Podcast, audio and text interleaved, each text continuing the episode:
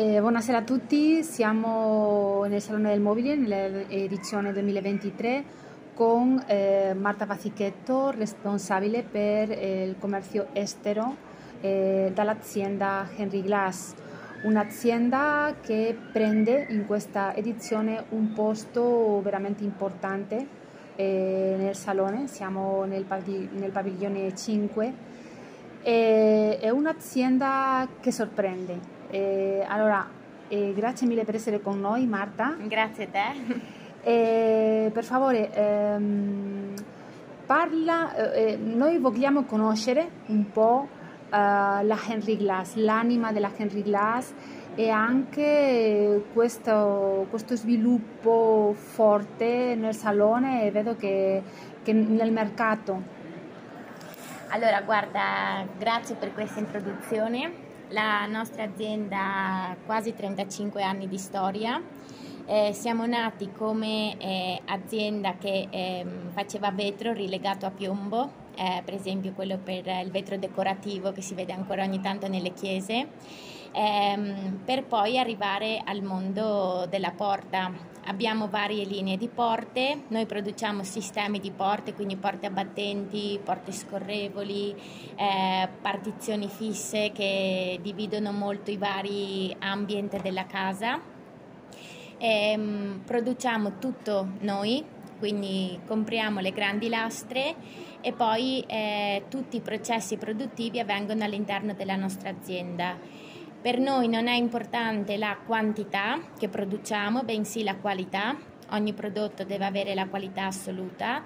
Lavoriamo solo con vetro 10 mm, stratificato e temperato oppure monolitico eh, abbiamo vari decori che possono anche essere personalizzati, eh, tant'è che il nostro core business è appunto la personalizzazione. Non abbiamo dimensioni standard a magazzino, lavoriamo su millimetro e quindi i nostri prodotti li puoi adattare con facilità a qualsiasi progetto.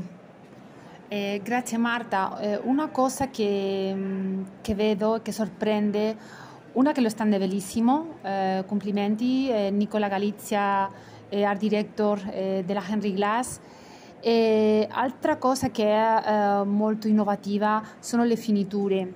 Puoi parlare un po' di queste finiture eh, che puoi fare la Henry Glass che, che fa una, una diversità enorme allora, quest'anno come novità che sta piacendo molto, abbiamo veramente un buon riscontro, è il vetro cannettato con l'effetto però su stampa.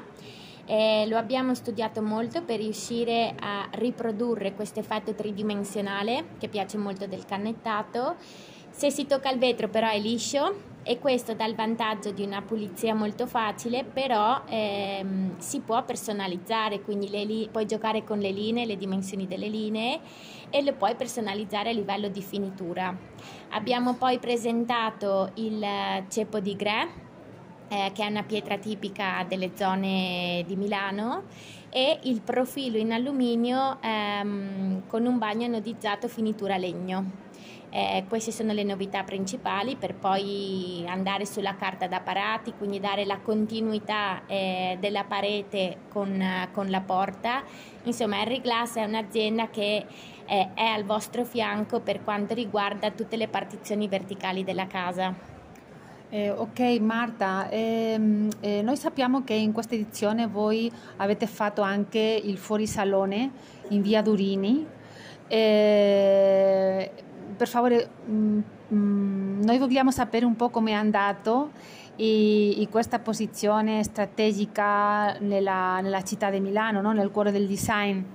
Abbiamo aperto appunto un, um, uno showroom eh, con Breda 40 in via Durini 5. Devo dire che con l'inaugurazione che c'è stata il 19 di aprile eh, c'è stato veramente un bel afflusso di gente. Abbiamo riscontrato eh, positività per il prodotto, il prodotto è piaciuto molto, eh, abbiamo esposto anche tutta la linea in legno, eh, le boiserie, eh, le porte abbattenti, le porte a scomparsa, vedere la porta in vari ambienti è piaciuto molto e si capisce come è un prodotto molto facile e versatile che si adatta a qualsiasi tipo di, di ambiente.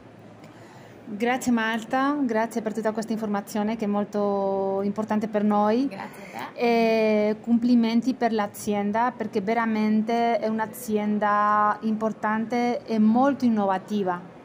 Grazie mille, grazie mille. Grazie, grazie a tutti.